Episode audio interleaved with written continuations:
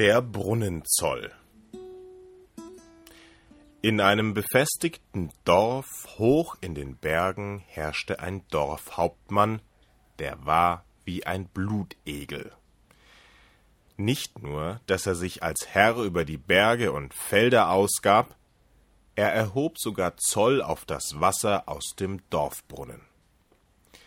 Eine Mutter mit zwei Söhnen, der ältere war elf, der jüngere sieben Jahre alt, konnte den Brunnenzoll nicht bezahlen. So mussten sie jeden Morgen in aller Früh losziehen, den Berg hinunter, um Wasser aus einer weit entfernten Quelle zu holen. Einmal überredeten die beiden Brüder ihre Mutter Mutter, lass uns doch mit dir gehen.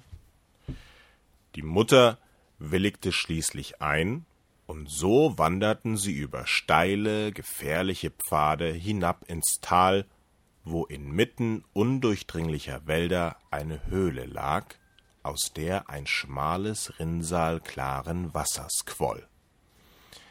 Ein riesiger Felsbrocken verschloss die Höhle, so dass von dem Fluss, der einst das Tal bewässert hatte, nur ein kleiner, modriger Tümpel geblieben war. Die Mutter füllte das Wasser in Bambusröhren ab. Der große Bruder half der Mutter, der Kleine spielte am Rand des Tümpels. Plötzlich kam ein kalter, fauliger Wind auf, und ein wild glotzendes Ungeheuer sprang auf das spielende Kind zu. Als die Mutter sich nun schützend über das Kind warf, riß das Ungeheuer die arme Frau hoch, tötete sie mit einem Prankenschlag und verschwand die Leiche hinter sich herschleifend im dichten Wald. Die Kinder flüchteten den Berg hinauf in ihr Dorf und alarmierten die Nachbarn. Die rechtschaffenen Leute sammelten sich mit Gewehren, Hiebmessern und Armbrüsten um das Ungeheuer aufzuspüren und zu vernichten. Aber sie suchten Berg und Tal ab, ohne auch nur einen Schatten von ihm zu finden. Fortan sannen die beiden Brüder nur noch auf Rache. Der ältere Bruder fällte einen Maulbeerbaum und fertigte aus dem Holz eine Armbrust an. Der jüngere schliff sich ein Hiebmesser zu, das war so scharf, dass man sich damit ein Haar am Bein abrasieren konnte. So ausgerüstet begaben sie sich auf die Suche. Eines Nachmittags wanderten sie bei glühender Hitze über einen Bergkamm und kamen an einen Loquatbaum, der voller reifer Früchte hing. Hungrig und durstig stiegen sie in die Baumkrone. Sie hockten schon eine Weile oben im Baum und waren satt von den köstlichen Früchten, als der kleine Bruder eine seltsame Entdeckung machte. Bruder, schau mal. Was ist denn das? Ein pechschwarzes Ungeheuer lief hinter einem Stein her, der wie von selbst fortrollte. Schnell, schnell, verstecken wir uns im Geäst. Die beiden Brüder beobachteten gespannt, wie das seltsame Wesen sich allmählich näherte. Es schwang eine Bambuspeitsche und trieb so den Stein an. Nun erkannten sie das lang gesuchte Ungeheuer.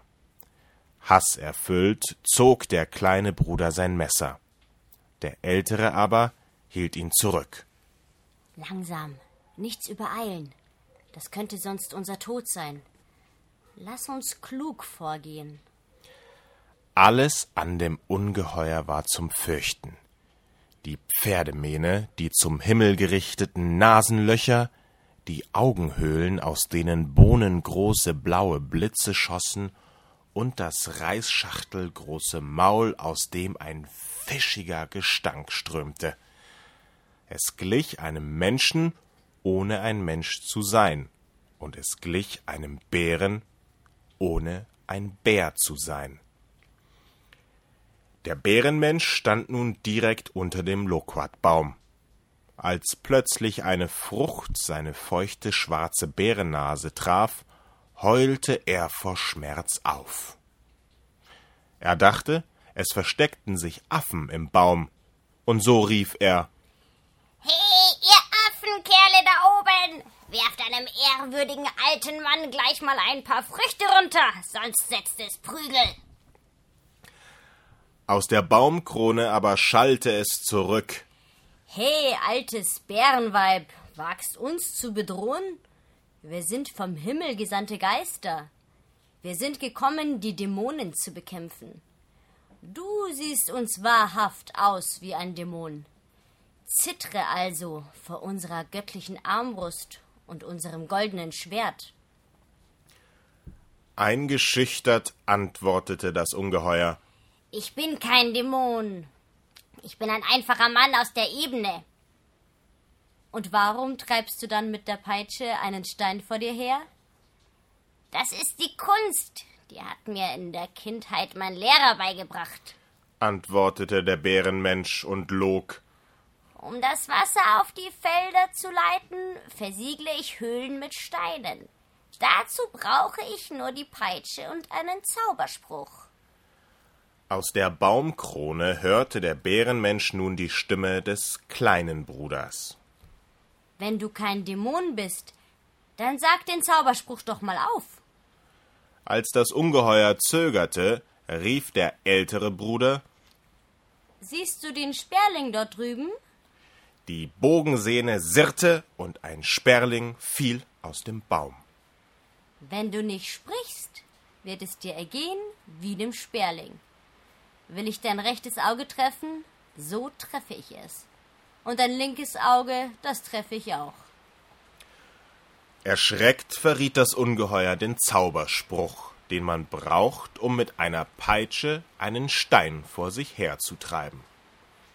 Nachdem sich die Brüder Wort für Wort gemerkt hatten, sprach der ältere der beiden Du bist zwar furchtbar hässlich, aber du scheinst ein ehrlicher Mensch zu sein. Jetzt öffne deinen Mund und wir wollen dir eine Luckwatfrucht zu essen geben. Das Ungeheuer lehnte sich zurück und lag mit dem Kopf auf dem Stein und riss, als der jüngere Bruder ihm eine Frucht hinhielt, gierig sein Maul auf. Der ältere Bruder aber schoss dem Ungeheuer einen Bolzen in den Rachen. Still und klaglos fiel das Ungeheuer um und starb. So war nun die Mutter gerecht. Glücklich stiegen die beiden Brüder vom Baum herunter und beugten sich über das Ungeheuer, das sich im Tode in einen Bären verwandelt hatte. Der kleine Bruder nahm die Bambuspeitsche, und als er den Zauberspruch hersagte, rollte der Stein tatsächlich los. Wiederholte er den Spruch, hielt der Stein an. Auf dem Heimweg kamen sie an der Höhle vorbei. Da sagten sie den Zauberspruch auf, und der Stein, der die Höhle verschloss, rollte sogleich weg und blieb auf einer Lichtung liegen. Nun konnte der Fluss wieder fließen und das Tal bewässern.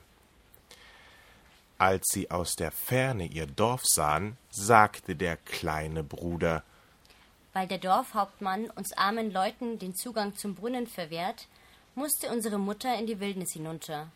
Nur deswegen konnte der Bärenmensch über sie herfallen und sie töten. Rollen wir nun den Stein über den Brunnen, so hat auch der Dorfhauptmann kein Wasser mehr. Wir werden ihn zwingen.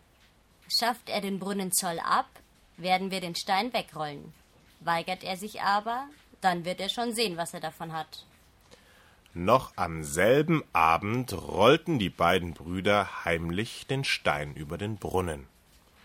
Als der Dorfhauptmann am Morgen den Stein entdeckte, rief er alle Männer zusammen, aber so sehr sie sich auch den ganzen Tag mühten, der Stein war kein Handbreit zu bewegen. Nun baten die Brüder die Dorfältesten, zum Dorfhauptmann zu gehen, um ihn ein Versprechen abzunehmen. Gelänge es ihnen, den Stein wegzurollen, so müsse er den Brunnenzoll abschaffen. Der Dorfhauptmann freilich meinte, was können die beiden schon ausrichten?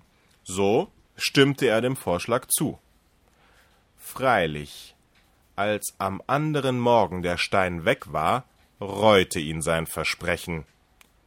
Auf den Brunnzoll wollte er keinesfalls verzichten. So behauptete er dreist, so ein Stein könne nicht von Menschen bewegt worden sein, da seien doch die Geister am Werk gewesen. Deswegen müsse das Dorf den Geistern Dankopfer bringen, um nicht von einem großen Unglück heimgesucht zu werden. Mit seinem Wortbruch hatte der Dorfhauptmann die Leute in Wut versetzt. Die beiden Brüder aber wollten keinen Aufruhr, sie hatten einen Plan. Der Dorfhauptmann bereitete ein großes Fest vor und stahl den Leuten die Büffel und den Reiswein um sich bei den Geistern beliebt zu machen. Das nützte ihm aber nichts.